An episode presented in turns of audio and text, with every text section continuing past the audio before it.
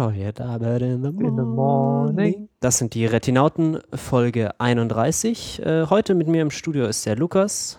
Hallo. Und der Chef. Hallo. Und ich bin Marcel. Ähm, ja, willkommen zurück. Es war jetzt ein bisschen Pause dazwischen.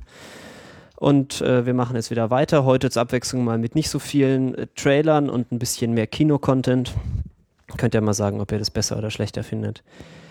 Ähm, aber ein bisschen gemischte Sachen, bevor wir da einsteigen, habe ich doch noch. Zum Beispiel wollte ich verlinken einen schönen kleinen Kurzfilm, der mir irgendwie auf Kotke, ich glaube kotke.org, das ist so ein Blog von einem Menschen, über den Weg gelaufen ist. Ähm, der heißt Beauty, dieser Kurzfilm. Und das ist einfach so eine, ein Film, der zusammengesetzt ist aus animierten Ölgemälden. Also da hat sich irgendjemand hingesetzt und mit Photoshop dann so ein bisschen darum gespielt und dann dafür gesorgt, dass sich die Leute bewegen auf den Bildern. Und es ist irgendwie sehr meditativ und das wird dann irgendwie zwischendurch mal so ein bisschen in Richtung Horrorfilm abgedriftet und das gefällt mir ausgesprochen gut, dass wir vielleicht einfach mal anschauen. Das ist so was sehr Beruhigendes. Ja, äh, so Renaissance-Gemälde, äh, die lebendig werden. Ist schon so ein bisschen äh, gewöhnungsbedürftig. Ja, ich, ich musste auch zwischendurch immer denken, so, das wäre total der geile Look für so ein Computerspiel so irgendwie so, so, ein, so, ein, so, ein, so ein Skyrim oder so, aber genauso in diesem Look. Das finde ich schon ganz schön sexy. Hat bisher auch noch keiner nicht, gemacht mal sowas, ne? Würde. So ein Film in diesem Stil? Äh, Computerspiel meine ich. Ja, es gibt also ja schon das eine oder andere, was, was wie gemalt aussieht, aber äh, das ist natürlich schon ein ganz spezieller Stil. Äh, ja, also das ist eigentlich äh, nur was Schönes, was man sich mal so angucken kann. Ähm, und dann würde ich gerne, äh, ich wusste nicht, wo ich das sonst reinpacken soll, noch kurz etwas picken, was ich vorher nicht kannte, aber äh, jetzt sehr froh darüber bin, dass es das gibt, nämlich HBO Nordic. Ähm, ich bin ja gerade in Stockholm für ein paar Monate äh, zum Studieren. Und ich habe zu meiner großen Freude festgestellt, dass überall in der U-Bahn so große Poster rumhängen, wo irgendwie Girls und so drauf ist, so Werbung für die neue Staffel und so eine Ansage 79 Kronen im Monat. Und dann da habe ich dann mal ein bisschen nachgeschaut und festgestellt, dass HBO irgendwie hier so eine Tochtergesellschaft hat im, im Norden Europas, nämlich HBO Nordic, wo man einfach 79 Kronen im Monat einwirft. Das sind so ungefähr 8,50 oder so. Äh, und dann darf, kann man sich einfach äh, alles angucken von HBO. Also die ganzen aktuellen Staffeln, irgendwie die neuen Folgen, so unter 24 Stunden nach der Veröffentlichung in den USA dann auch hier und einfach mit irgendwie irgendeinem so Flash-Derivat-Player dann Ihr habt ja auch äh, Netflix Super gut. da oben. Anscheinend ja, aber ich habe es noch nicht ausprobiert. Ja. Ich war zu sehr mit Kino beschäftigt. Ja, die Zukunft kommt langsam. Kriecht so oben über den Atlantik, oben über Grönland drüber und kommt langsam nach Europa. Ja, hier ist sowieso so ein bisschen Content-Paradies. Also allein schon, dass die Filme einfach in Originalsprache im Kino kommen, das finde ich schon sehr angenehm.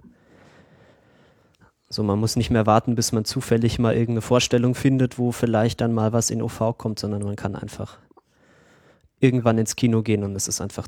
Ja, ist ein bekanntes Phänomen, ähm, dass in kleineren Ländern die meisten Filme nicht äh, synchronisiert werden, weil es sich halt eben nicht lohnt. Ähm, also komm, dann ist es dann komplett Englisch oder äh, OMU, also mit Untertiteln? Es ist schon mit Untertiteln, mit lustigen schwedischen Untertiteln. Da kann man gleich mal noch ein bisschen Schwedisch lernen, ist auch ganz praktisch. Ja, okay, das würde mich zum Beispiel wieder verrückt machen. Ich kann Filme nicht mit Untertiteln gucken. Ich, du musst dann auch mitlesen. Aufmerksamkeit dahin. Ja, ja. Ja, die. Oder zumindest hingucken. Bei Schwedisch geht's vielleicht, weil ich dann einfach nichts verstehe, aber wenn sie Deutsch oder Englisch sind, dann muss ich mitlesen wenn ich das richtig gelesen hatte, hat, äh, hat HBO irgendwie so einen schweren Stand in Schweden, äh, was hauptsächlich daran liegt, dass sie am Anfang irgendwie so Jahresverträge haben wollten und so und das ging nicht so gut runter. Aber es hält sich ja immer noch das Gerücht, dass HBO da in diesem Markt halt quasi die so das alternative Bezahlmodell mal testen will, bevor sie es dann vielleicht auf dem Heimatmarkt äh, oder in anderen Märkten einsetzen wollen. Also hier ist es halt irgendwie sehr fast schon verstörend einfach gewesen. Also das ist wirklich so, man drückt äh, anmelden und dann gibt man so eine Kreditkarte an und es interessiert die auch nicht, dass es eine deutsche Kreditkarte ist. Und dann äh, irgendwie 30 Sekunden später ka kann man die erste Folge True Detective schauen. Das finde ich schon sehr zukunftsweisend. Und auch nicht so teuer, ne? Also irgendwie 8,50 oder so, das ist ja wirklich auch ein echt normaler Preis so. Ja, das zahlt man hier halt für Watch Ever und Love Film und was hier so halt gibt. Ja, aber dann hat man halt keine HBO. Eben. Ja, also man könnte natürlich, wenn man jetzt äh, ein bisschen technisch versiert ist, auch mal probieren, was da so passiert, wenn man äh, zufällig äh, einem Internetservice unterjubel, die Information unterjubeln könnte, dass man doch vielleicht aus Schweden kommt. Ja. Wenn es auf einmal so aussieht, als käme die IP aus Schweden. Ja, weil die äh, Kreditkarte, wie gesagt, ist äh, nicht, ist egal, wo die herkommt. Und Hm. falls man doch mal HBO ein bisschen Geld geben möchte, ist das vielleicht gar kein so schlechter Weg. Wir probieren, Ähm. wir probieren das vielleicht mal für Science oder so. For Science. Genau. Moving on. Moving on. What the fuck? Ähm, äh, wir erinnern uns, äh, es gibt ja so ein, ein kleines Buch von dem Herrn, Herrn George Orwell, das heißt 1984. Ja, es hat sich wahrscheinlich Ähm. im letzten Jahr so oft verkauft wie lange nicht. Das wird auch immer gerne zitiert, so äh, was not an instruction manual und so. Äh, und natürlich ist, ist natürlich nichts liegt näher als, äh, als eine romantische Komödie aus, diesem, aus, diesem, aus dieser Buchvorlage zu machen. genau, nichts liegt näher, ja. Und das scheint wohl jetzt äh, ein, ein Plan zu sein. Es wird wohl einen Film geben, 1984, äh, mit Christian Stewart als äh, Haupt, als die weibliche Hauptrolle. Äh, und es soll eine romantische, äh, romantic take on 1984. Und was? Was? Was? Ja, da gibt's ja schon eine persönliche Geschichte drin, aber ähm, das ist irgendwie nicht der Grund, warum man sich noch an das Buch erinnert. Nee, überhaupt nicht. Und vor allem, das ist halt auch so ein Buch, das, das bietet sich halt auch nicht so besonders als Feel-Good-Movie an, so. So, ich meinte, das ist sehr deprimierend und gegen Ende äh, sehr, sehr deprimierend. Und da kommt auch diese Beziehung ja nicht besonders gut ja, weg. aber der Film soll dir ja helfen, quasi in der Realität, in der wir jetzt leben, die sich, die, die sich quasi 1984 angenähert hat, in, in, auf Art und Weisen, wie wir es äh, nicht für möglich gehalten hätten. Er soll dir helfen, in dieser Realität jetzt quasi guter Dinge mit deinem äh, Alltag und der Realität, in der du lebst, klarzukommen. Das äh, Aha. ist, ja, Aha, naja, da bin ich ja mal gespannt. Äh, interessant ist auch ich, in diesem Artikel, den ich verlinkt habe, dass äh, die Frau Stewart äh, ihre einzige Aussage im Prinzip über dieses Projekt ist, I'm scared, I'm Hm. scared, I'm scared, I'm ja. terrified. of Und ich it. sehe auch den, ihren Gesichtdruck vor mir. Es Hm. ist ihr Gesichtsausdruck, den sie hat. Ach ja, die gute. Ja, ähm, gut, dann können wir auch wirklich direkt über die richtigen Filme reden. Ich dachte nur, ich werfe nochmal so ein kleines What the fuck äh, vorne weg. Ja, äh, ich war im Kino, ihr wart, glaube ich, auch im Kino. Fangen wir doch mal Jede Menge Filme gesehen. So viele Filme. Ähm, ja, 12 Years a Slave. Habt ihr den alle angeschaut? Nee. Nein. Einer der wenigen, die ich noch nicht gesehen habe. Oh, crap. Vor dem ich mich auch ehrlich gesagt ein bisschen drücke, weil der, ähm, ja, also die, alles, was ich von diesem Film weiß, ja. Ja, apropos Feelgood-Filme, ne? was, ja, genau. Es ist zugegebenermaßen nicht besonders viel, was ich über diesen Film weiß, aber die Poster und der Titel verheißen kein besonders frohes Gefühl. Nee, äh, also viel, viel gut ist, glaube ich, auch so das Letzte, was man aus diesem Film mitbekommt. Aber es ist auf jeden Fall ein unglaublich guter, brillanter Film von ähm, Regisseur Steve McQueen, den der ist ja schon ein bisschen so ein alter Bekannter. Also ich denke mal, wir kennen ihn hauptsächlich von Shame, äh, Shame, der letzte Film, den er gemacht hat. Auch mit Michael, äh, mit dem Fassbender in der Hauptrolle. Dem Fassbender. War, glaube ich, auch, war auch, glaube ich, auch der erste Film, der so weiter, weitere Kreise gezogen hat. Davor Hunger war der letzte, der Film davor. Den habe ich aber noch nicht gesehen und dann waren es, glaube ich, eher Kurzfilme, die er gemacht hat davor. Aber 12 Years a Slave ist eben ein Film nach einer wahren Geschichte über einen schwarzen Musiker aus den Nordstaaten, also der da irgendwie ein freier Mann ist und ein Haus hat und eine Familie und alles Mögliche und irgendwie so ein ganz gutes Leben da führt, der dann äh, entführt wird und in die Sklaverei verkauft wird.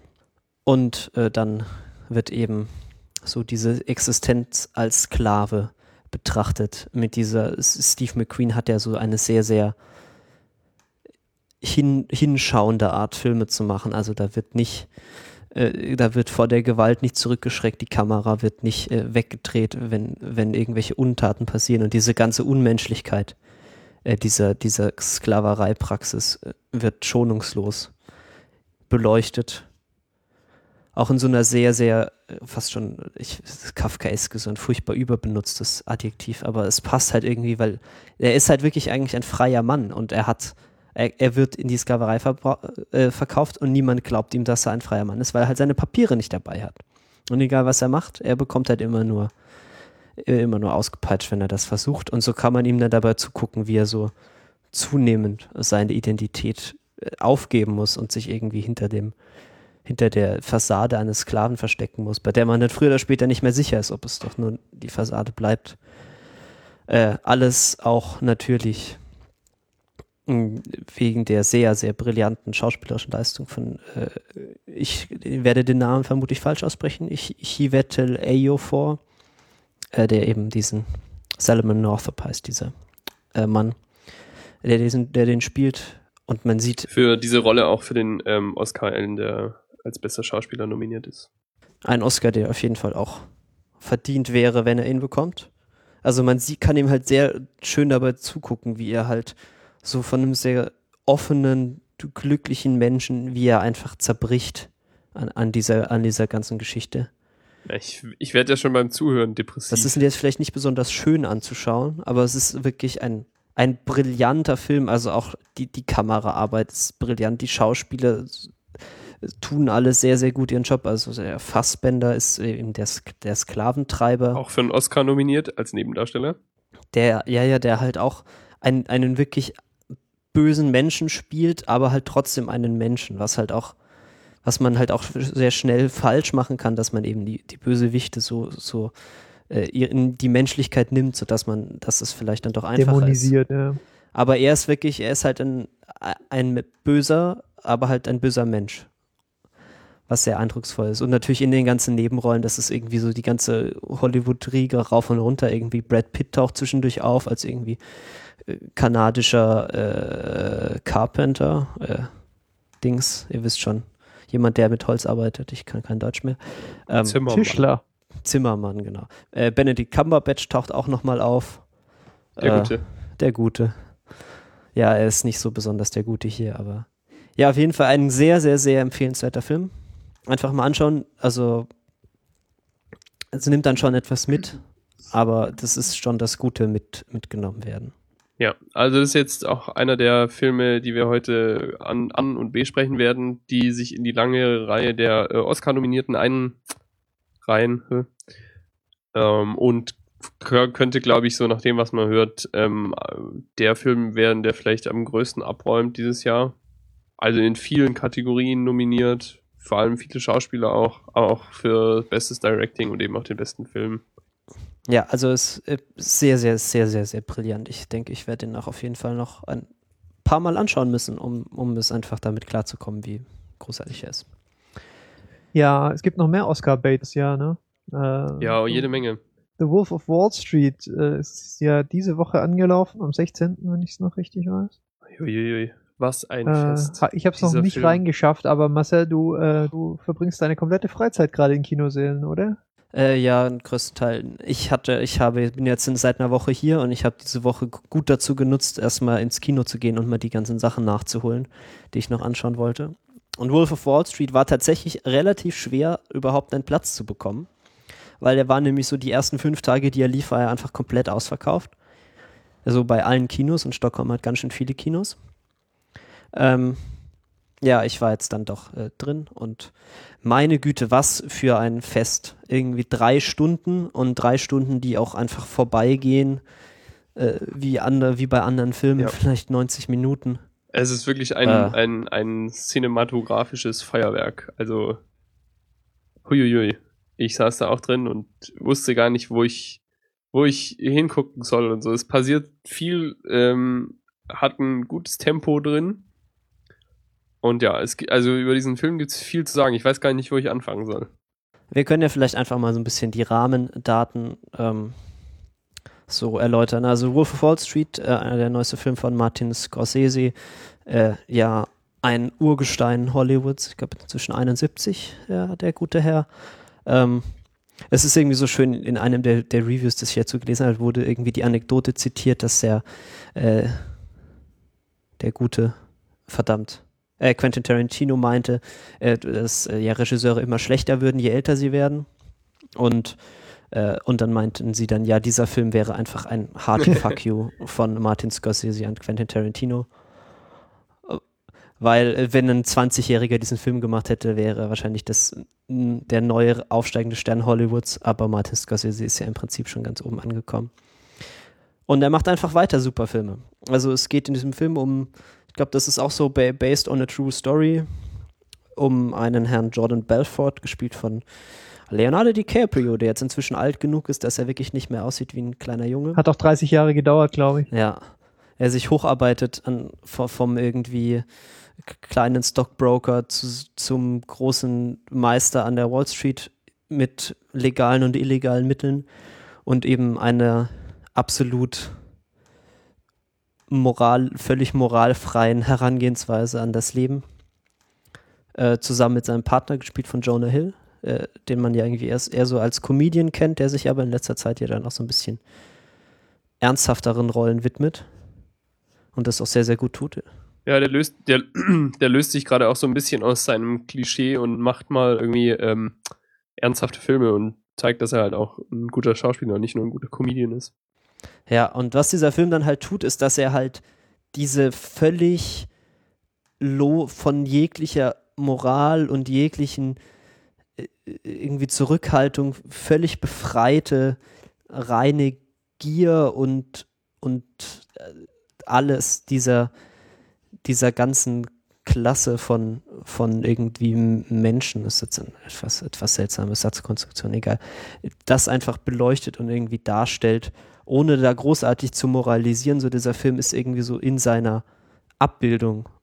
Es, es, es macht in, es legt er da Zeugnis ab über so diese, dies, die Gier nach Geld und völlig, unser Job ist es nicht irgendjemandes Geld zu vermehren, sondern unser Job ist es, das Geld von anderen Leuten in unsere Taschen zu wirtschaften und dabei halt zu koksen, wie ein Koks, man kokst nicht wie ein, wie ein Industriestaubsauger. Ja, aber Ähm. ist das nicht was, was dir ein bisschen, also ja, wunderbar. ich fand es ein bisschen seltsam, Ja. dass eben Wunderbar. dieser moralische Anstrich sehr gefehlt hat. Also ich finde es bemerkenswert, wie unkritisch er dieses, diese, diesen Lebensstil so darstellt. Gerade jetzt so in der heutigen Zeit, die wir halt ne, so haben, die letzte große Krise ist nicht so lange her und da waren unter anderem so Aktienhändler und Banker, äh, sagen wir mal, nicht ganz unbeteiligt. Und diesen Lebensstil und diese Art Geld zu machen, jetzt so glamourös darzustellen und so abzufeiern, wie es da passiert, finde ich schon ein bisschen gefährlich, weil, also ich kam da raus und dachte, vielleicht solltest du deinen Karriereplan nochmal überdenken und halt doch Aktien verkaufen. Wirklich, also ich finde, der, dieser Film ist, so wie er das macht, ist er im Prinzip die verdammendst, mö- die verdammendste äh, Darstellung von dieser ganzen Geschichte, die ich mir überhaupt vorstellen könnte. Eben dadurch, dass er das halt völlig unterlässt, da so eine aufgesetzte Moral da irgendwie drauf zu ballern. Ich meine, das ist ja auch, es ist ja auch so, dass die Menschen gibt es ja wirklich und sie werden ja von uns jetzt auch nicht besonders äh, irgendwie da äh, zurückgehalten oder oder irgendwie mit Moral belegt, sondern die, die machen das ja einfach. Und warum sollte dann dieser Film da irgend, irgendwas machen, was wir als Gesellschaft auch nicht auf die Reihe bekommen? Aber dadurch, dass er das so schonungslos irgendwie darstellt, also ich finde, ah, gegen Ende wird dann ja schon klar, dass das irgendwie äh, ja so, so besonders toll ist, das ja nicht. Und ihm geht es ja auch offensichtlich nicht besonders gut. Ja, wenn es dann so anfängt schief zu gehen und so, dann ja, ich frage mich halt, wie so die, die mm, meisten Leute, die den Film halt angucken, wie die da drauf reagieren, ob die eben diese Botschaft so mit, mitkriegen, so, oh, es geht halt dann vielleicht doch nicht gut und so. Oder ob die halt sehen, geil, Koks, Nutten, Geld, mehr Geld, als ich irgendwie ausgeben kann in Jahren und halt den Exzess irgendwie auch mit abfeiern. Ja, das weiß ich natürlich nicht, aber ich meinte, also ich finde, er tut ja schon sein Bestes, die, die Obszönität dieser ganzen Geschichte zu zeigen. Also irgendwie, wie sie dann irgendwie kiloweise Koks aus äh, den verschiedenen Körperöffnungen von irgendwelchen Prostituierten sich durch die Nase ziehen, währenddessen irgendwelche kleinen, kleinwüchsigen Menschen durch die Gegend geworfen werden, aus irgendwie Gründen, die ich nicht so ganz nachvollzogen habe. es war wirklich, also, glaube ich, mit die absurdeste Stelle in einem sehr absurden Film. Großartig. ähm, wie heißt denn dieser, dieser Klassiker aus den 80ern, wo sie dieses äh, Thema auch schon mal aufgegriffen hatten? Mit, wer war das denn? Michael Douglas in der Hauptrolle? Äh, hier, der mit Gordon Gecko. Ja, genau, genau. Wie hieß der denn? Äh, ich, ich weiß genau, welchen Film du meinst. Da hier so Greed is Good und so. ja, richtig. Du meinst aber nicht äh, Wall Street oder so. Äh, Wall Street, doch, das könnte durchaus sein. Das wäre schon ein, äh, ein Money Never Sleeps. äh, Der ist von 2010. Ach nee, du meinst das Original. Von 1987. Genau, da gab es nämlich, Street mit ja. Michael Douglas, Charlie Sheen. weil da gab es nämlich vor kurzem, Charlie Sheen. vor kurzem, also 2010 anscheinend, ähm, Na. Nachfolger dazu, ähm, der auch irgendwie dann Wall Street 2, wie war der Untertitel? Keine Ahnung, heißt, wo dann ähm, der, der Protagonist von Michael Douglas gespielt, wieder aus dem Knast kommt und dann eben irgendwie weitermacht oder so. Ah, ja, ja. Genau, das ist Wall Street. Money Never Sleeps mit Shia LaBeouf. Der Buff. Plagiator. Shia LaBeouf, glaube ich. Ja. Okay, stimmt, das hatte ich total vergessen, dass sie da auch mal einen, einen, äh, einen zweiten Teil gedreht haben. Ist mir nicht so nachhaltig im Gedächtnis geblieben wie der erste. Ich glaube, der ist auch Ja. äh, nicht so nee, der besonders hat, glaube gut. ich, nicht viel, nicht viel Grund geliefert, um nachhaltig im Gedächtnis zu bleiben. Ja, wirklich. Aber ich habe ihn auch nicht angeschaut, deswegen darf ich auch Nee. nicht darüber reden. Äh, erkennt Moving man on den, zu Wobei, Filmen, das hat die wir gesehen haben vielleicht. Äh, ich über, muss gerade noch mal kurz überlegen, ob ich zu Wolf of Wall Street noch was äh, zu sagen erkennt man habe. denn Wall Street da oft drin? Wäre jetzt so die Frage, äh, das nicht gesehen habenden. Ich habe den nicht gesehen, deswegen kann ich hier Okay. das nicht sagen natürlich. Ähm, ich würde vielleicht noch anmerken, dass Wolf of Wall Street tatsächlich halt auch ein sehr, sehr witziger Film ist. Also so komplett jetzt mal von dieser ganzen Social Commentary-Ecke weg.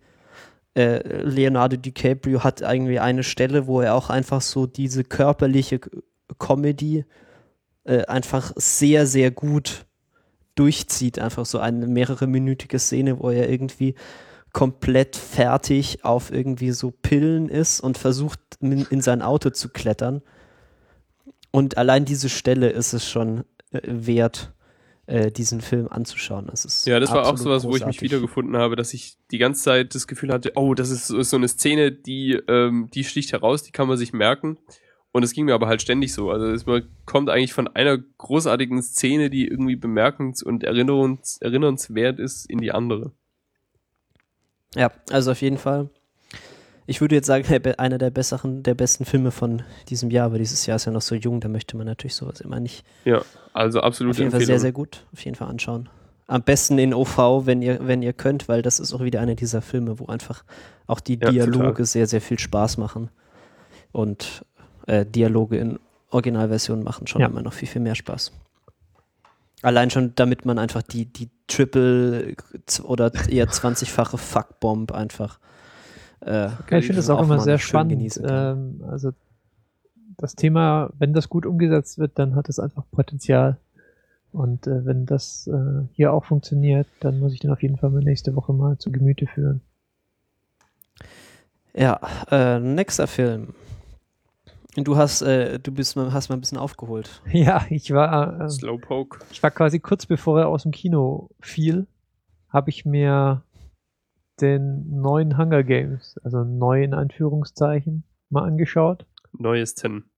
Und ähm, er hat mir sehr gut gefallen und allen, die dabei waren, auch. Na, das ist doch mal schön. Ähm, er ist, glaube ich, wirklich ein Beispiel für einfach exzellentes Filmemachen. Ich habe nicht viel, also ist falsch, weil der erste Teil war doch recht gut, aber ich habe mir nicht übermäßig viel davon erwartet, auch weil es mir im Vorfeld schwierig erschien, ähm, das, was das Buch macht im zweiten Teil. Das besteht so zu drei Vierteln dann quasi aus, ähm, ja, wir reisen mal herum in Panem und ähm, reden gelegentlich mit dem Präsidenten. Wenn ihr jetzt keine Ahnung habt von dieser Franchise, dann wäre es jetzt echt ein bisschen langweilig, aber ähm, und das ist halt im Film nicht so. Der hat ein sehr gutes Tempo gefunden, fand ich. Und ähm, also die Details sind halt, äh, man, man sieht sichtlich, dass, dass da Leute Spaß hatten, den Film zu machen. Äh, das fängt an bei dem, beim komplett wahnsinnigen Moderator, der, äh, wie, wie heißt denn der Herr, der den spielt? Ähm, also der, der immer wieder so, so hysterisch lacht Und ähm, er macht es nicht so, dass, dass es diesen, dass es diesen Moderator, die, diesen Moderator, den er spielt, so komplett ins, ins Lächerliche, also so komplett ins Genre der Parodie rüberzieht, sondern man erkennt immer noch genug auch quasi von, ja, von aktuellen, äh, ja, von aktuellem Showmanship wieder. Aber es ist dann halt an, an bestimmten Momenten derart übersteigert, dass es halt einfach zu so einem Gefühl der, des Unwohlseins, äh, Unwohlseins äh, wird.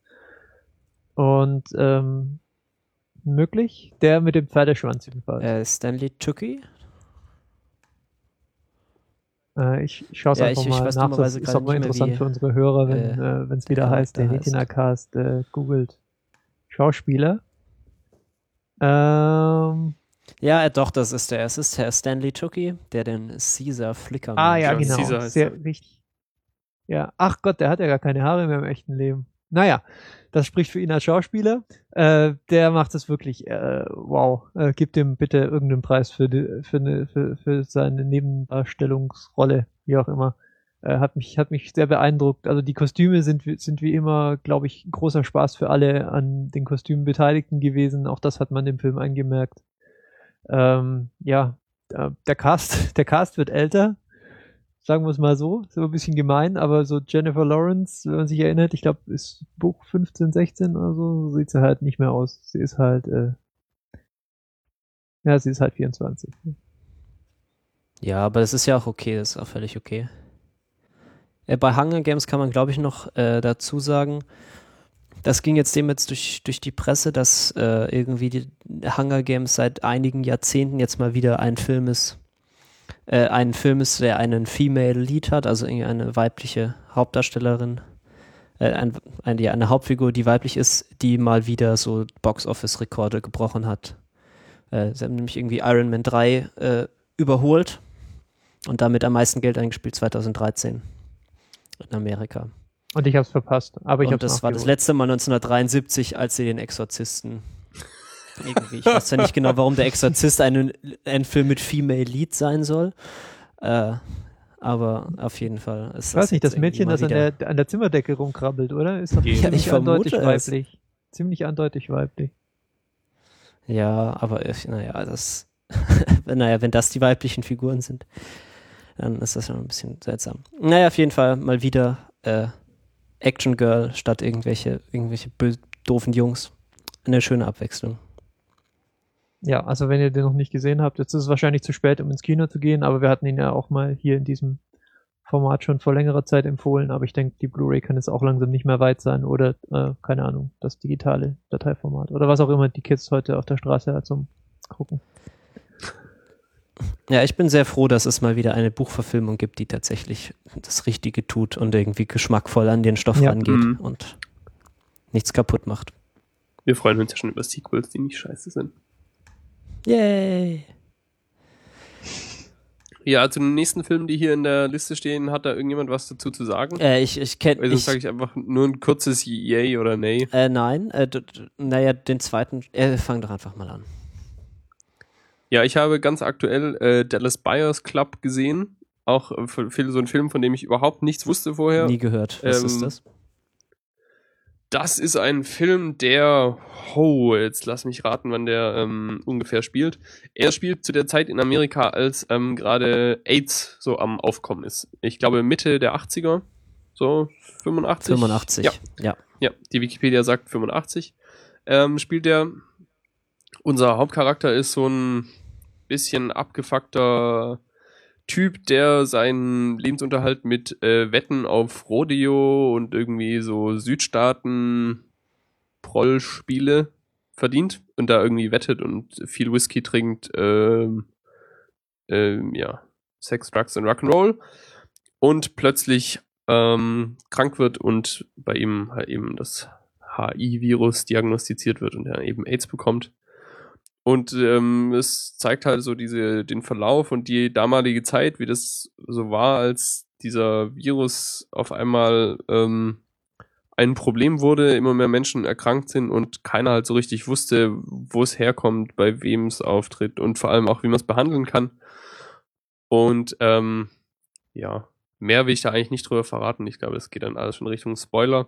Ähm, Ja, ähm, hat auch so ein paar ähm, interessante Oscar-Nominierungen. Die für mich zumindest bemerkenswerte ist die von Jared Leto, der Leadsänger von äh, 30 Seconds to Mars, also eigentlich ein Musiker, der hier für die ähm, best, für den besten Nebendarsteller nominiert ist, wo er einen, eine, einen, ich weiß nicht so genau, Transsexuellen spielt. Und das ist sehr gut. Hat dafür, glaube ich, auch jetzt den Golden Globe gekriegt schon.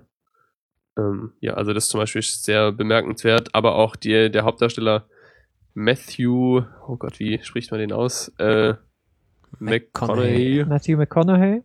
Ja. Matthew McConaughey. Ja, der Beste. Ziemlich, ziemlich coole Beste Sau Typ. auch und aber auch jetzt ein bisschen bemitleidenswert.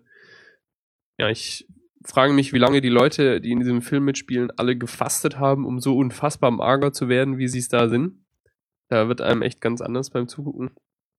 Aber krasser Film, also wirklich ähm, beeindruckend, der auch so ein bisschen das Gefühl von dieser Zeit damals, diese Ungewissheit und alles relativ gut rüberbringt und eine spannende Geschichte erzählt. Ähm, kann man sich auf, auf jeden Fall angucken. Ziemlich guter Film. Würde mich nicht wundern, wenn auch da der ein oder andere eben irgendwie noch mehr Preise dafür absahnt. Das hat irgendwie 38 Kilo Gewicht verloren, steht im Internet für Ja, diesen Film. so sieht er auch aus und es, oh Gott, es sieht wirklich nicht gesund aus.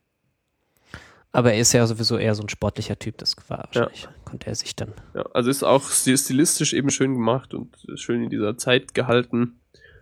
Ähm, und oh Gott, sie sind alle, sie sind alle so schmutzig und unsauber. Ich, wie ganz witzig, eigentlich die ganze Zeit nur anschreien und ihnen sagen, sie sollen doch mal duschen gehen, aber Gleich auf die Watchlist damit. auch, also vielleicht jetzt echt so ein Film, der auch bei den meisten vielleicht eher so unterm Radar durchfliegt und jetzt auch nicht so die Aufmerksamkeit gekriegt wie manche andere Filme. Aber es ist eine echte Empfehlung, sehr gut. Gleich mal schauen, ob der hier schon im Kino draußen ist. Anderer Film, den ich auch vor kurzem gesehen habe, der aber mehr so hm war, ist äh, The Secret Life of Walter Mitty. Deutsch heißt er das geheime Leben des Walter Mitty, glaube ich. Über den habe ich, ja, hab ich ja starke Meinungen, obwohl ich ihn nicht angeschaut habe. Ja, Das ist immer die ähm, beste Kombination. dann äh, erzähl doch mal. Ja, er ist doch er ist super harter Crap. Also glaube ich zumindest. Ich habe einen, also ich, ich, le ich lese ja Badass Digest, das ist irgendwie meine Lieblingsfilm-Webseite.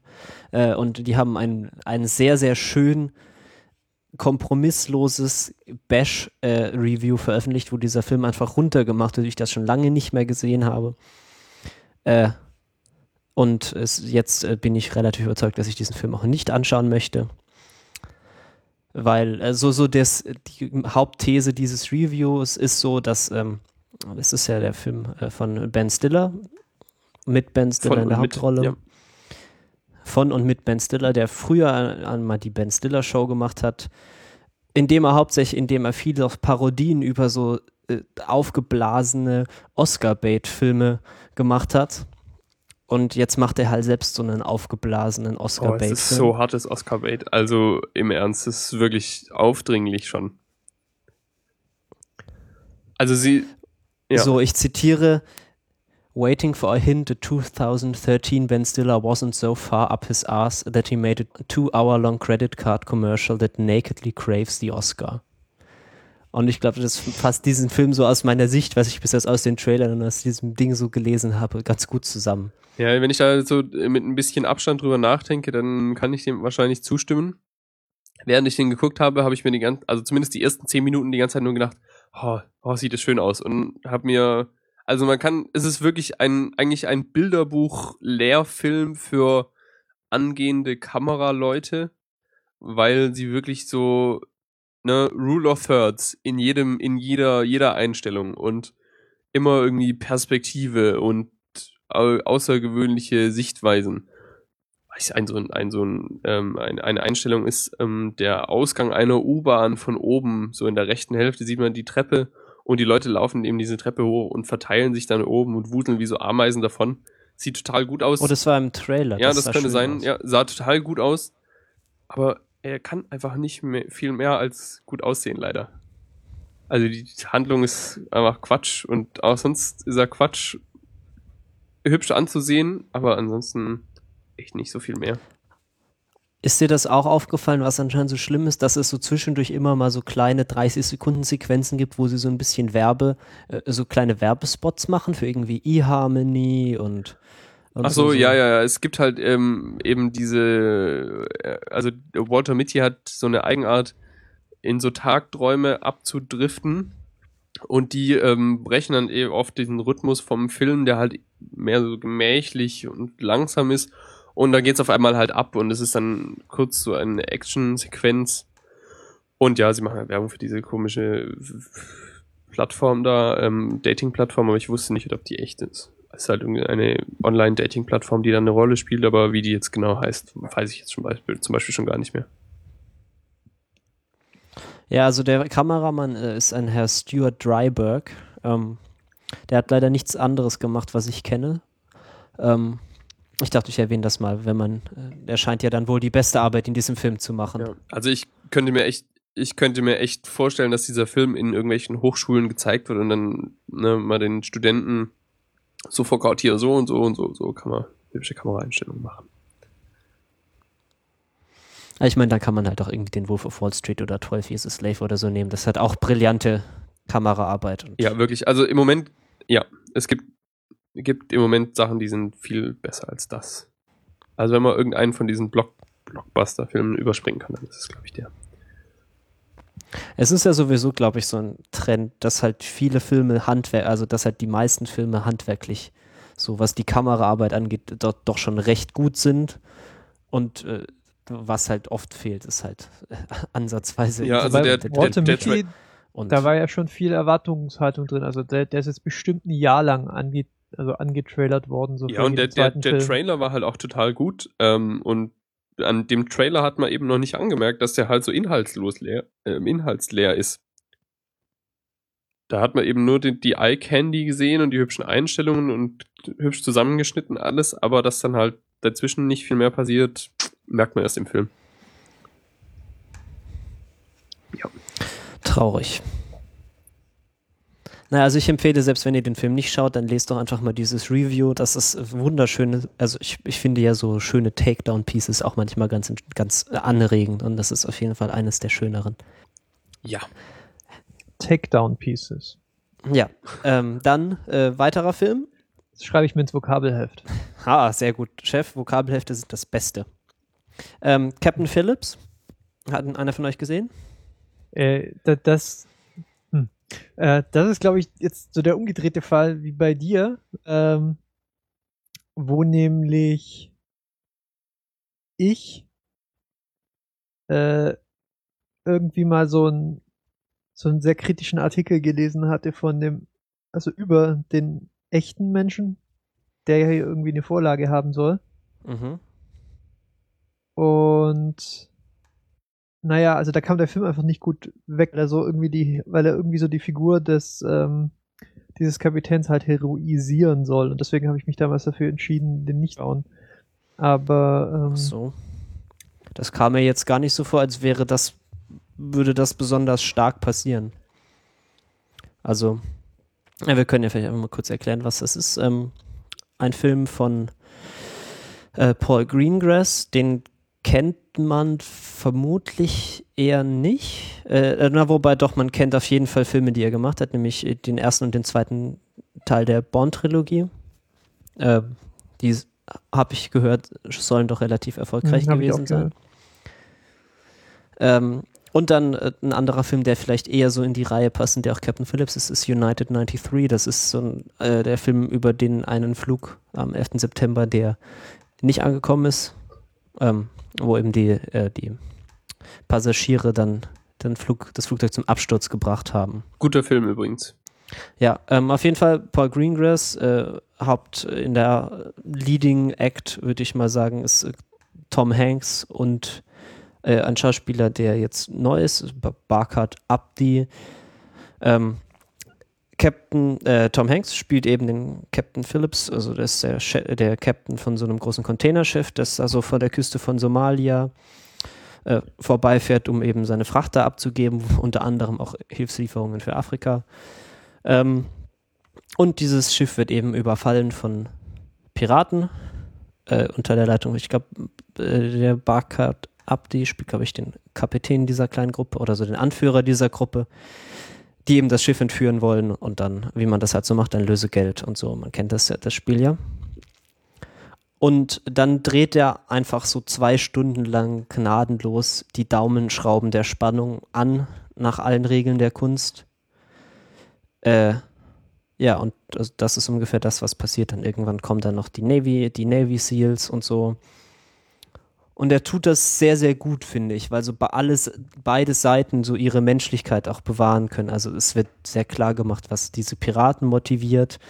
Äh, der, der Tom Hanks spielt auch sehr, sehr brillant seine Rolle von jemandem, der eigentlich nicht besonders heroisch ist, der dann aber dann doch irgendwie durchhält. Da kann man vielleicht dann schon sagen, dass er dadurch so ein bisschen der der Held ist, aber er tut jetzt auch nichts. Er, er, ist jetzt nicht, dass er dann im Alleingang irgendwie die Piraten ausschaltet oder so, sondern sein Akt der, der des Heldentums besteht darin, dass er nicht völlig zusammenbricht.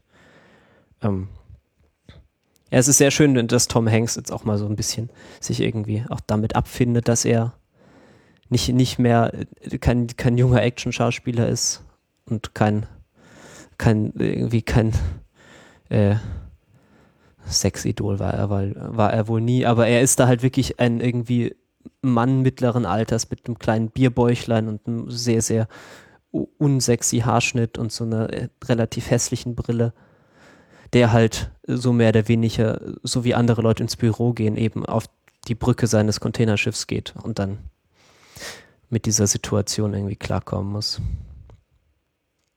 Ja, sehr schön. Auch eine der, also eine, wenn er dafür einen Oscar bekommen würde, wäre das schon auch sehr angenehm. Er hat, er spielt auch wirklich sehr gut.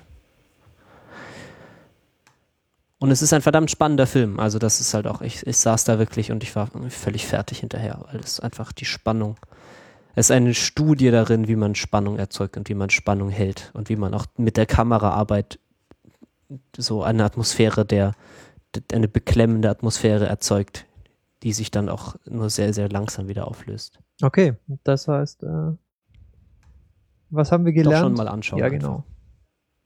Ich nicht zu sehr. Von äh, was? Takedown Pieces ja, genau. lassen. Wir haben alle was gelernt heute. Der nächste Film, der sagt mir überhaupt nichts. Hm? Der nächste Film, der da in dieser Liste steht, sagt mir überhaupt nichts. Habe ich noch nicht mal den Namen gehört. Ja, der ist auch, glaube ich, sehr unter dem. Das ist auch eher so eine der kleineren Produktionen, glaube ich. Ist auch jetzt kein so, so, so super A-List. Uh, The Counselor ist das. Ähm, ich weiß auch gar nicht so genau, warum ich ihn dort angeschaut habe. Bist im Kino, Kino einfach sitzen geblieben. Ähm, kam ich, es war irgendwie so, ich, ich wollte ins Kino gehen. Nee, ach, ich, ich glaube, ich wollte einfach mit meinen Eltern ins Kino gehen und dann kam der so und äh, das sollte man vielleicht doch nicht, gar nicht mit seinen Eltern angucken. Naja, auf jeden Fall, ähm, äh, Ridley Scott ist Regisseur, den Ridley Scott kennt man ja auch. Ähm, äh, mit einem Drehbuch, was interessanter ist, äh, Drehbuch geschrieben von Cormac McCarthy, den ich persönlich jetzt hauptsächlich kenne von The Road, äh, was ja auch verfilmt wurde vor einer Weile. So eine der, deprimierendsten Filme, die ich hier gesehen habe. Ich weiß nicht, The Road sagt euch was, oder? Ja, ja, natürlich. Ähm, aber ich kann dir gleich sagen, ähm, der Film lässt sich nicht annähernd so sehr in Ruinen zurück wie das äh, Buch. Ah, das kann ich mir vorstellen. Das kann ich mir durchaus vorstellen. Es ist, äh, ja. Aber ich, also ich, dann kann ich das Buch, glaube ich, auch einfach nicht lesen, weil dieser Film hat mich schon, da war ich schon wirklich völlig am Ende für den Rest des Tages. Es ist so ähm. diese, diese graue Schwere der Landschaft und dieser völ dieses völlig illusionsbefreite, zynische Bild des Menschen, das da so propagiert wird, das macht einen völlig fertig. Und ja. so ähnlich ist auch dieser Film, nur dass er halt so ein, er ist eigentlich ein Thriller, es geht irgendwie um Michael Fassbender, den Guten, der ist irgendwie Anwalt, der wird doch allen mit Counselor, von allen mit Counselor angesprochen, was die Roderick on the Line Fans unter uns natürlich auch besonders erfreut. Er hat auch keinen Namen, er ist einfach Counselor. Ähm, und er findet sich dann ebenso in der Mitte eines Drogendeals wieder. Und langsam aber sicher entgleitet ihm die Situation. Und das wird dann einfach gnadenlos durchgezogen, wie ihm so diese ganze Situation entgleitet und alles, was er liebt und alles, was er schätzt, in Ruinen am Ende zurückgelassen wird. Äh, ja, Comic McCarthy eben dabei. Ich muss noch mein Lieblingszitat aus, äh, aus äh, The Road kurz einwerfen. By day the banished sun circles the earth like a grieving mother with a lamp. Ach, das muss ich auch mal wieder lesen. Ja, richtig gute Laune erzeugt das. Ja. Ja, Und dieser Film, das ist irgendwie so ein völlig, also jetzt, ich finde es sehr, sehr bewundernswert, wie er eiskalt das durchzieht, dass wirklich alles, alles, was, was gut ist am Leben von diesem Anwalt einfach komplett zerstört wird. Ja. Ähm, so auch- und er so seine kompletten Action-Thriller-Klischees halt auch wirklich einfach, einfach durchzieht. Äh, auch so völlig ohne Happy End und so. Und ähm, kann man sich mal anschauen, ist vielleicht auch eher sowas für zwischendurch. Wenn man mal so, so durch, durchgestylte, sehr, sehr hoffnungslose Actionfilme anschauen möchte.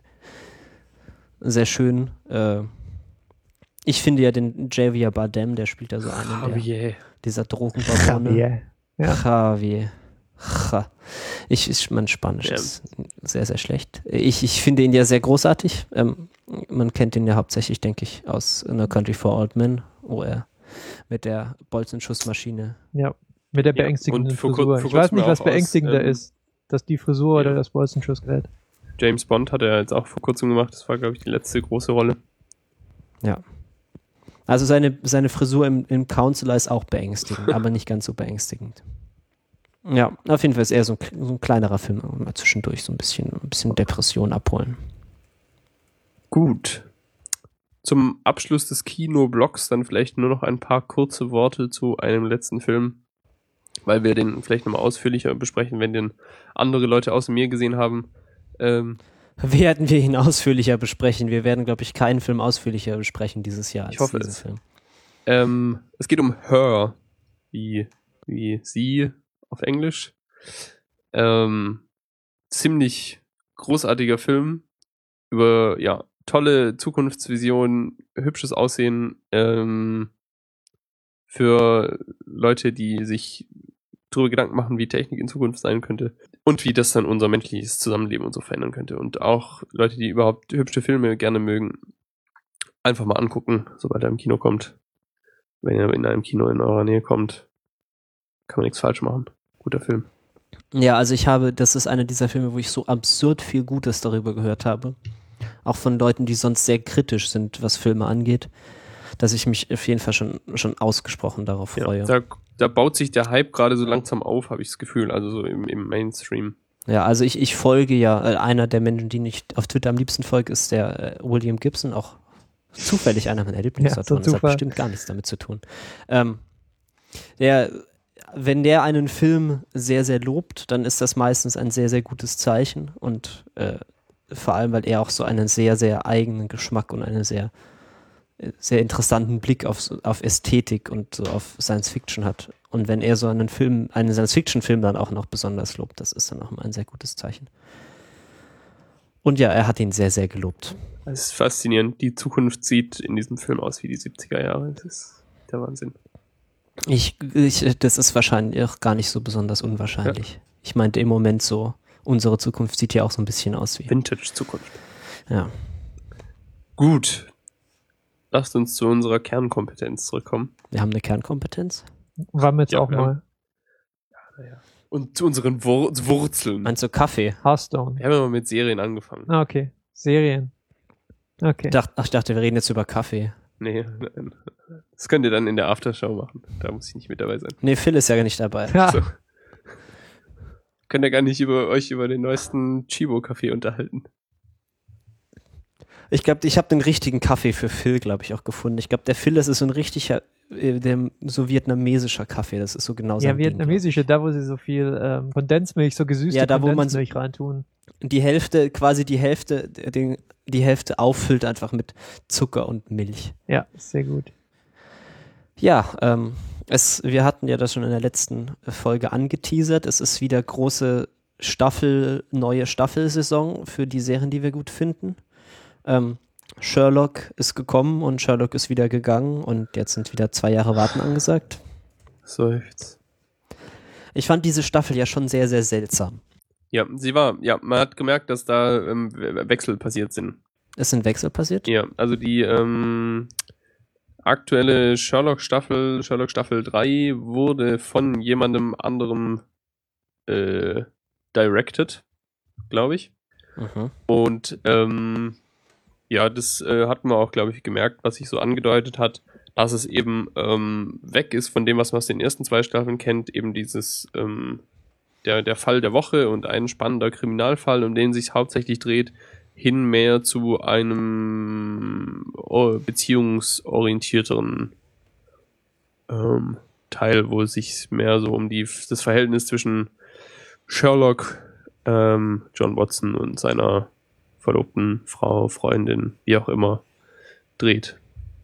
Ja, und das merkt man halt. Aber das, das Drehbuch ist schon immer noch Stephen Moffat all the way, oder? Ja, ja. ja. Okay. Äh, und der, der andere. Mark? Gettis, Genau. der ja auch äh, noch, zu, noch zusätzlich den Bruder von Sherlock spielt. Ja, Micro. Ähm, ja, also ich fand, das war eine, eine sehr, sehr, also die erste Folge ist ja so eine, ist die selbstreferenziellste äh, Sherlock-Folge ever so. Irgendwie scheint es da so 80 Prozent nur um die Serie zu gehen und so ihre eigenen kleinen Klischees und, und die, die Theorien, die es so gab, wie, wie Sherlock denn jetzt zurückkommt und so. Dann die mittlere Folge fand ich absolut großartig. Da so ein, so ein bisschen so auch ein leichterer Tonfall und so, so herrliche Comedy-Elemente zwischendurch. Ja, großartig. Und äh, über die dritte können wir nicht reden, weil, weil Chef sie noch nicht gesehen hat. Aber ich sage mal so, ich bin nicht so. Kann er auch die Ohren zuhalten und la la la la la machen. Das la la la la la musst du halt anschließend wieder rausschneiden. Nee, wir, wir müssen ja nicht spoilern. Ich kann nur sagen, dass ich nicht so extrem begeistert bin. Also ich, für meinen Geschmack war das ein bisschen zu viel rumgetwiste und rumge, rum, rumgemache und ich bin immer noch ein bisschen irritiert, dass irgendwie Stephen Moffat so, so ungefähr zwei verschiedene Frauenrollen schreiben kann und die beide nicht besonders toll sind. Und, Ja, mit äh, Frauen hat er es ja eh nicht so, ne? Nee, das scheint er halt einfach nicht zu können und das ist halt etwas unangenehm. Weil ich meinte, also im Prinzip ist es ja nicht so schwer, man schreibt sie halt einfach genauso, wie er die Männer auch schreibt, nur dass halt eine Frau äh, den, Charakter, den Charakter spielt. Ähm, ja, das ist äh, schwierig. Ja, also Aber von, von aus der aktuellen Staffel wahrscheinlich der, der, die schwächste Episode. Aber Obwohl, obwohl okay. natürlich hat auch die Highlights äh, da. Ähm, ich habe leider den Namen vergessen des Schauspielers, der den Bösewicht spielt in dieser Ja, Folge. der, aber der das hat schon seine glorreichen Momente, also eine großartige, Uiuiui. großartige Performance auf jeden Fall. Das, ja. ja. Ähm, Ja, ist ein bisschen Glaube. so ein, ich glaube, ein kompatiblerer Sherlock. Kann es sein, dass der dem, dem Mainstream-Publikum eher gefällt? So mit ein bisschen Beziehungskram und so und auch mit ein bisschen mehr Witz als früher. Weil ich habe das Gefühl, dass die ersten zwei Staffeln Sherlock ähm, für ein, ein kleineres Zielpublikum nur interessant waren. Dieser halt ne, mit Krimi und diesem ironisch bitteren und auch diesem sehr speziellen Humor halt eben gut klarkommt. Und ich könnte mir vorstellen, dass die aktuelle Staffel eben irgendwie für ein, auch für so Familien und Kinder und so besser geeignet ist. Dass die da besser ankommen. na, für Kinder vielleicht schwierig, ja, aber. also ich glaube, ich glaube, Ja. du weißt, was ich meine, so. Ja, es ist sicher ein bisschen weniger äh, Ni Nischen.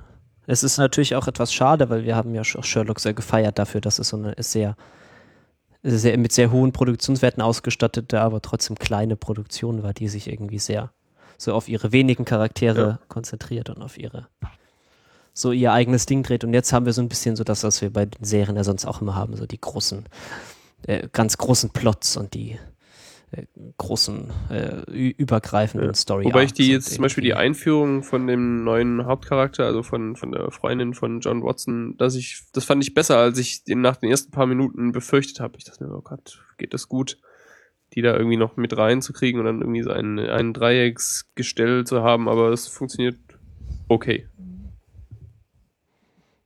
Ja, also es ist auf jeden Fall immer noch Top, Top Fernsehen und so. Also ich hatte auch riesen Spaß Kann mit den zwei Folgen, die ich, äh, die ich gesehen hatte.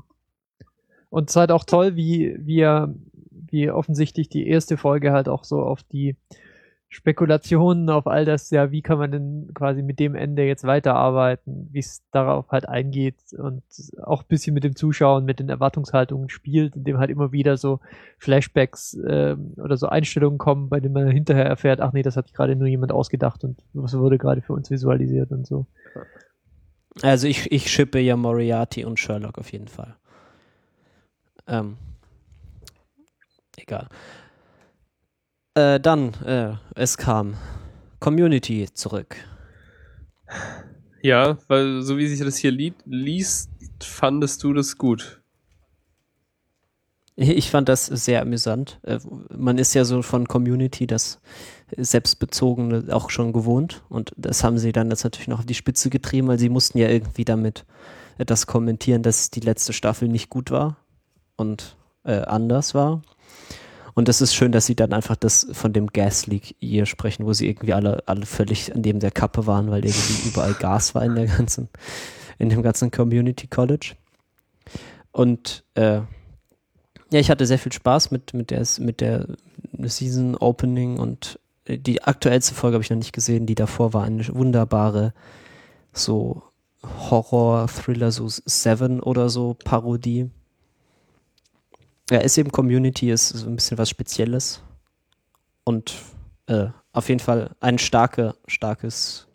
Ich schaue Community ja auch gern, aber ist euch jetzt das aufgefallen, was irgendwie, äh, was Leuten, die wohl echte Community-Afficionados sind, irgendwie aufgefallen ist, dass, äh, dass die Serie jetzt irgendwie wieder eine andere Handschrift trägt, Airquotes, Airquotes. Du meinst die gleiche wie vorher oder was? Ja, ich weiß auch nicht so genau, was, was ich, was, was ich, äh, was. Ja, es ist halt vielleicht auch mehr ein bisschen äh, ne, der Wunschvater des Gedanken, dass halt äh, man, man, also ein bisschen Placebo-Effekt vielleicht. Die Leute wissen, oh, Dan Harmon ist zurück und jetzt ist alles anders. Ich weiß nicht. Ja, es ist wieder ein bisschen mehr Power drin. Das war Ja, es ist schon, es ist schon besser, aber ich finde, dass sie jetzt, man kann bei weitem nicht davon sprechen, dass sie ähm, zu alter Stärke oder so zurückgekehrt sind. Und ich habe auch ein bisschen das Gefühl, dass es so langsam anfängt, halt abgenutzt zu sein. Also ich, ich fange halt an, so Wiederho Wiederholungen zu erkennen und so. Und okay, sowas ähnliches hatten wir ja schon mal. Hm.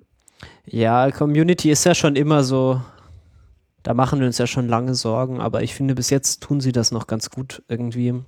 Ja. Äh, aber ja, die Folgen waren jetzt nicht so gut wie die besten Folgen Community aber halt äh, auch die mittelmäßigen Folgen Community sind immer ja, noch wenn sehr, du die aktuellste Folge noch nicht gesehen hast, hast du auch noch nicht gesehen, dass sich jetzt auch langsam der Abschied von äh, Troy ankündigt.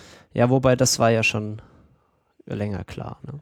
Genau, also es war ja bekannt, dass halt Donald Glover aussteigt, ähm, aber es fängt halt jetzt auch an, sich so in die Handlung einzubauen. Und ja, ich bin gespannt, wie sie es, ähm, wie sie es, wie sie es überstehen werden, weil ich glaube, so die, die Figur Troy an sich wird mir nicht so sehr fehlen, weil die irgendwie auch einmal ein bisschen unauffällig war in letzter Zeit. Die wird mir halt einfach nur fehlen im Zusammenspiel mit Arbeit, so Troy and Arbeit are in morning. Troy and Arbeit in the morning. In the morning. Ich habe große Hoffnung, dass die Staffel noch ein bisschen Fahrt aufnimmt. Ja, ist auf jeden Fall wieder besser. Durch die vierte Staffel musste ich mich durchquälen. Aber ja, habe ich einfach nicht, ich nicht, nicht ganz geschaut. Das muss man ja, sich Ja, ich auch. Ich habe die letzten, letzten drei Folgen aber übersprungen. Äh, Shameless Returns. Ja, das wird wirklich, ist ein Fest im Moment. Jeder Montag ist ein Fest. Ja, der Montag ist ein guter Tag.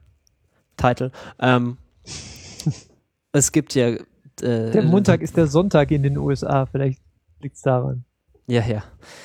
Äh, Shameless, äh, das ist ja diese Serie mit, mit Chicago und so ein bisschen an der Armutsgrenze äh, äh, kratzenden Menschen, die viel Sex haben. das ist schon eine Zusammenfassung. ja. Ihr seid ja wirklich süß. Ja. Ähm, ja, die ist wieder da. Ein bisschen in neuer Konstellation irgendwie. Fiona würde ich, übrigens ich, sagen, von unten an der Armutsgrenze kratzen.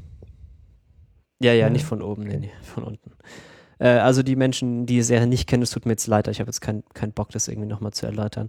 Ähm, also Lip ist jetzt äh, im College, was ich sehr, sehr schön finde, weil mich das irgendwie so, ich habe, ich, ich deale zwar nicht, zwar nicht mit Gras und ich muss auch nicht, und ich arbeite auch nicht in der Mensa, aber so diese, diese Erfahrung, so an der Uni anzukommen, nachdem man in der Schule relativ gut war und dann erstmal festzustellen, dass man doch jetzt auf einem etwas anderen Maßstab bewertet wird als früher. Das ist eine Erfahrung, die ich sehr, sehr, sehr teile. Hat mir sehr gut gefallen.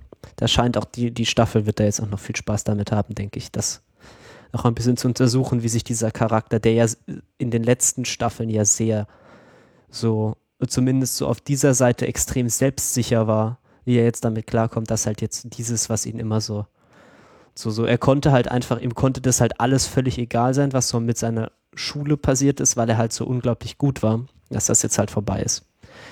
Das wird sicher interessant. Ähm, dann ist, äh, wie hieß er denn da hier, der Autoknacker mit den engen Jeans? Jimmy. Jimmy, Jimmy ist weg. Jimmy ist tot, vielleicht. Wer weiß. Der ist mir dem ist in irgendeinem Film über den Weg gelaufen. Das hat mich total verstört, aber ich weiß leider nicht mehr welchem. Das heißt, er ist nicht tot, zu wissen. Ja, der Schauspieler ist auf jeden Fall nicht tot. Das Eine Erleichterung. Puh. Puh. Ja, also ich habe bis jetzt auch nur eine Folge gesehen und habe mich sehr gefreut, dass das wieder da ist, weil das ist sowas, es macht einfach hier die Woche glücklicher, wenn man so eine Folge Shameless zwischendurch gucken kann. Ja, ich fand sie auch gut, aber ich habe irgendwie ein bisschen ein Problem mit der aktuellen Staffel. So, ich mir fehlen Charaktere. Ich weiß nicht, ich finde im Moment so die die die Protagonisten-Bandbreite ein bisschen lasch. So, ich kann mit, Wer fehlt denn? naja, äh, hier, wie heißt der der Rotschopf? Da Ian ist irgendwie weg. Ja, aber der wird ja wieder auf, der wird ja wieder Jetzt ist halt die Frage. Bis jetzt sieht es irgendwie nicht so richtig so aus. Vielleicht ist jetzt einfach mal eine Staffel weg.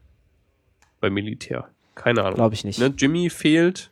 Das glaube ich nicht. Ähm, Frank ist im Moment auch so, ist halt da.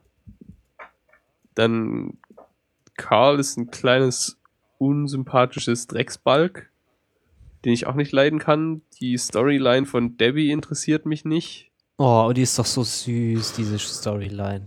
Ja, es ist, ist ganz cute, aber mehr halt nicht. Ich, Fiona ist interessa interessant, Ja, aber aber- sonst. Naja, jetzt haben wir gerade die erste Folge gesehen, also. naja, Ich klar, aber noch, so ein ein paar, noch ein paar Ja, Folgen eben, aber Zeit so ein paar geben. Sa Ja, genau. Also ich bin halt gespannt, wie sie das jetzt weiterentwickeln, weil es- also im Moment fehlen halt ein paar Leute. Aber ich habe das Gefühl, sie müssen noch ein bisschen neue Handlungsstränge einbauen, damit das eine interessante Staffel werden kann. Das wird schon. Ich meinte, die unsere guten äh, Rednecks äh, werden sicher auch wieder auftauchen und auch, auch eine Staffel ohne Ian ist, glaube ich, auch äh, nicht, nicht Ja. wünschenswert. Ja, und jetzt mal bei Lip, der ist halt auch jetzt so separiert vom Rest der Familie, ist da ähm, am College alleine und lebt da so allein vor sich hin. Mit dem Rest nicht mehr viel zu tun. Hm. Ja, aber da gibt es ja auf jeden Fall das meiste Potenzial, da so ein bisschen neue, neue Ja. Charaktere auch aufzumachen. Ich meinte, man hat das ja schon da in der Küche, hat er sich ja schon Ja, so ein ja, bisschen angefreundet mit den Menschen und so. Ja, ich äh, bin äh, ver verhalten, verhalten ähm, be be be beängstigt und sorgenvoll. Ich, aber ich hoffe das Beste, weil die haben eine solide Vorlage, an der sie sich orientieren können. Und so. Wird schon. Ich freue mich wieder. Es ist, es ist wieder, es geht wieder Ja, los. es rollt. Ähm, ja, so die Sachen, die wir im Moment erwähnen sollen, waren es das aber schon, oder? Schon, das war total. Ach so, Girls gibt's noch.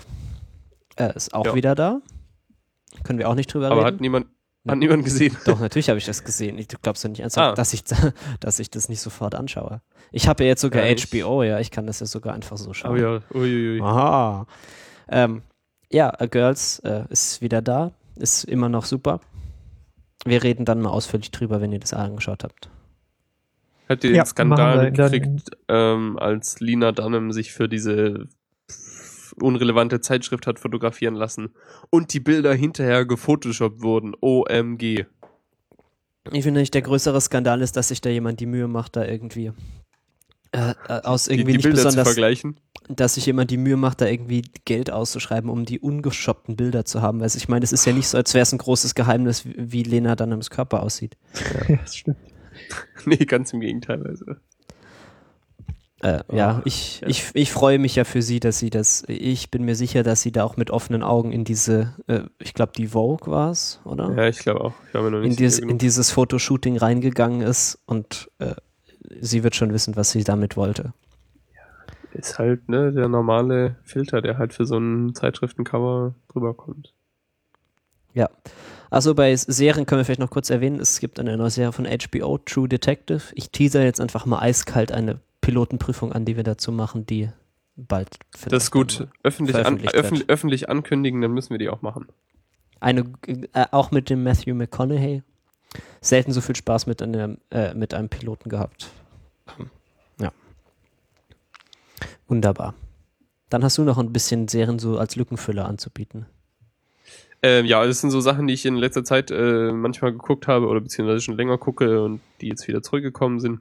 Ein alter Bekannter ist Switched at Birth, den ich glaube ich auch schon mal hier erwähnt habe. So eine bisschen andersartige Fernsehserie, die über so Teenager, deren Familien ähm, eine, wie der Name andeutet, Vertauschung bei der Geburt im Krankenhaus spielt eine große Rolle und eben, dass eine von den beiden Hauptdarstellerinnen ähm, gehörlos ist und viel Zeichensprache vorkommt und so. Deswegen hat die Serie für Aufmerksamkeit auch gesorgt, unter anderem. Ähm, wollte ich nur noch mal erwähnen, ist ganz nett, wenn man so, so ein bisschen leichte Kost sucht und ähm, so, ja, sich mit so seichterem Material mal ähm, berieseln lassen will. Gleiches gilt für eine andere Serie, die heißt The Tomorrow People, die ist ein bisschen neuer. Da ist jetzt, glaube ich, gerade die erste Season Break zu Ende gegangen, irgendwie 10, 11 Folgen. Ist so eine, äh, ja, bisschen so X-Men-artige, ne? ähm, es gibt einen Teil der Menschheit, der eine besondere Mutation hat und deswegen äh, übermenschliche Fähigkeiten hat, irgendwie Telekinese, Telepathie und Teleportation, genau, das sind drei Ts. Und da ist eine Gruppe Jugendlicher, die sich gegen das ähm, böse Firmenimperium stemmt, das sie beseitigen will und einknasten und als Meerschweinchen ähm, benutzen. Und ihr merkt schon, es klingt so ein bisschen Trashy?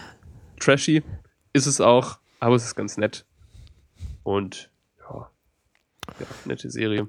Er Aber gehört mehr zu einer anderen Spezies, die sich Homo superior nennt. Mhm. Ja, genau. Alles klar. Das ist auch, äh, ja, anspruchsvolle Unterhaltung. Ja, Der Beschreibung ich, nach. Ja, ja, genau. Also ihr merkt schon.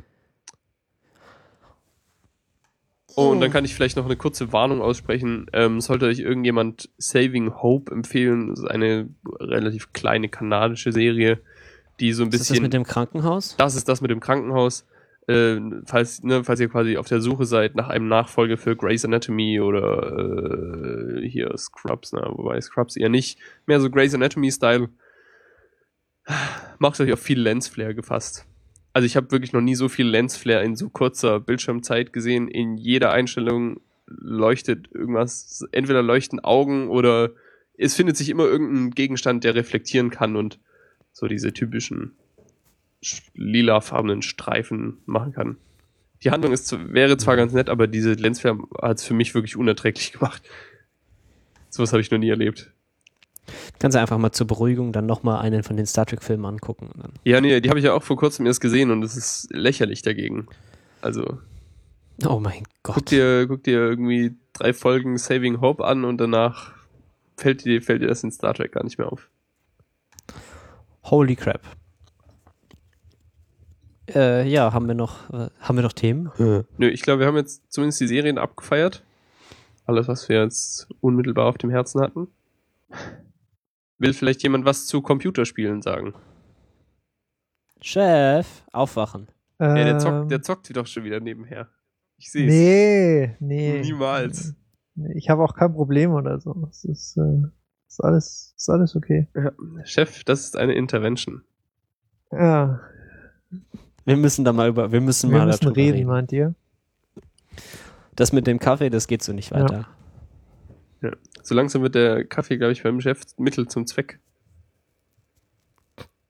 Benutzt du noch das Koffein? Wenn der Kaffee, wenn der, wenn der Kaffee deine Belohnung für einen schlechten Tag, für, dein, für einen schlechten Tag ist und egal. Ähm, ja, äh, Chef spielt Hearthstone. Hearthstone ist so ein Spiel. Erzähl doch mal, was ist denn das so für ein Spiel? Äh, ich weiß nicht, ob das so äh, besonders viel hergibt, wenn man drüber redet. Äh, Im Prinzip, ja, ist es ein Kartenspiel, das irgendwie den Weg gefunden hat, äh, In den Computer. ja, in den Computer in digitaler Form. Und es ist halt von Blizzard Entertainment. Das sind die, die so, naja, früher haben sie alle Schaltjahr mal ein Spiel rausgebracht. Mittlerweile. Das sind die, die die Suchtmittel öfter. machen. Genau, von denen stammt unter anderem World of Warcraft und es ist, äh, ist mir sehr klar. Ähm, ist nicht so super spek spektakulär, wenn man sagt, das ist, ich spiele ein Kartenspiel. Äh, aber das hier ist einfach extrem gut gemacht und es ist aktuell noch in einer Closed Beta Phase, wobei ähm, ich glaube, Ja, wenn, die man so sollen im nicht mehr letzten- allzu lang dauern, was man so hört. wenn man sich so in den letzten drei Monaten angemeldet hat, dann hat man jetzt auch auf jeden Fall mittlerweile einen Key und demnächst geht's dann in die offene Beta-Phase. Und es ist relativ faszinierend, dass äh, dieses Spiel so locker, was so den Suchtfaktor oder auch, äh, weiß nicht, wie ich es beschreiben soll, den, ja, also so von der reinen Spielzeit gesehen her, eigentlich alles andere outperformt um es hier mal wieder beim englischen Vokabular zu belassen. Ja, du Äh, hast es ja sehr, sehr schön angeteasert mit diesem Spruch, ne? Easy to learn, hard to master. Und das ist auch ein bisschen so das Gefährliche. Man kommt halt echt leicht rein Ja, richtig. Man, und hat dann halt eben diesen Anreiz, da besser zu werden, der ist sehr groß und das dauert halt. ja, Und wenn man dann erstmal ein paar Mal besiegt wurde und dann denkt man, könnte der ja, hätte dann ja nie eine Chance und dann plötzlich ein, zwei Runden später dann irgendwie ein bisschen was gelernt hat und dann plötzlich mal gewinnt, dann ist man halt komplett hooked. Ja, genau, also um, ja, Äh, um plötzlich mal ist es vielleicht ein bisschen ausholender zu beschreiben, zumindest die Leute unter uns, die ähm, früher mal Magic the Gathering als Kartensammelspiel, Trading Card Game ähm, gespielt haben, denen dürfte, die dürften sich bei Hearthstone relativ schnell zu Hause fühlen, weil es doch irgendwie schon relativ ähnlich ist. Ein bisschen vereinfacht, so man kommt da leichter rein und die Regeln, so kann man leichter lernen, würde ich sagen. Ähm, aber so vom Spielprinzip sehr ähnlich. Und ich muss zugeben, ich habe ein bisschen Angst davor, dass es dieses Spiel als iPad-Variante gibt, weil ich glaube, dann bin ich verloren. ja. Vor allem, es gibt's nicht nur auf dem iPad, es wird es dann auch auf dem iPhone geben und da habe ich auch überhaupt keine Verloren. Hoffnung mehr. Das wird mein Leben zerstören. Ich habe da keinen Zweifel eigentlich. Oh Gott. Gut, äh, zum Abschluss äh, picke ich noch einen Tumblr, nämlich explodingactresses.tumblr.com.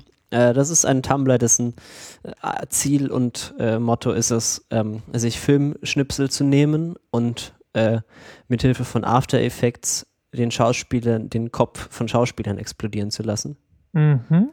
Und ich habe selten, selten mich so über einen Tumblr gefreut wie über diesen, wenn dann einfach aus irgendwelchen Filmen Szenen kommen, wo die Leute grinsen und dann plötzlich ihr Kopf explodiert. Das ist sehr amüsant. Also sehr besonders schön ist zum Beispiel aus dem ersten Harry Potter Teil, wo irgendwie Hermine das mit dem Wingardium Leviosa macht und dann plötzlich ihr Kopf explodiert. Das ist. Leviosa. Wingardium Leviosa, nicht Wingardium Leviosa. Wutschen und Wedeln. Und Kapuff. Ach, dieses Internet ist schon verrückt. Ja, besonders, es ist auch sehr schön, es sind auch manchmal noch so Sachen dabei, wo er andere Sachen in so Filme rein photoshoppt. Zum Beispiel eine Stelle aus dem König der Löwen, wo er irgendwie dieser Affe das Baby hochhält. Und dann hat er das einfach so findet, dass er halt das Baby einfach runterwirft auf den Boden. Ist auch sehr schön. Ja, sehr gut. Also die Wunder der modernen äh, Filmmagie like sind, werden da einfach ausgenutzt. Das freut mich. Und delightful. Gut, äh, damit sind wir auch für heute schon durch. Äh, zur Abwechslung mal ein bisschen kürzer. Danke fürs Zuhören. Wie immer, ihr könnt uns äh, bekommentieren auf retinacast.de. Ihr könnt uns, ihr könnt sogar äh, auch bei Ja, iTunes ich glaube, da, da gab äh, länger keine mehr. Reviews hinterlassen. Könnte mal jemand einen Anscheinend. aktualisierten Bericht schreiben. Äh, wir erinnern euch dann auch einfach immer, immer wieder daran. Auch wenn ihr sagt, dass ihr das nie wieder hören wollt. Wir erinnern euch einfach immer daran. Ähm, ja, ansonsten Twitter, der, der Lukas heißt Blubser auf Twitter, der Chef ist der Grischter, so wie man es spricht, wenn man als Schwaben kommt. Und ich bin der Sir Marcel. Kann man uns auch einfach mal so äh, verfolgen. Man weiß ja immer nicht, was einen da so dazu treibt. Ansonsten Ed Retina Castro für die offiziellen Beschwerden ist natürlich auch immer gut. Und wenn man mitkriegen will, wenn es neue Folgen gibt, wenn man keinen Podcatcher hat, der automatisch hat. Wie so ein wildes Tier. Gott, ich habe Podcatcher gesagt. Lukas, du bist, glaube ich, verloren. Eine Podcast-App. Das ist auch kein gutes Wort. Nee. Jedenfalls, tschüss. Ciao. Auf Wiederhören. Ich habe übrigens äh, fünf Spiele gemacht, während wir gesendet haben und äh, nur eins verloren. Hilft meiner Konzentration nebenher zu podcasten offensichtlich.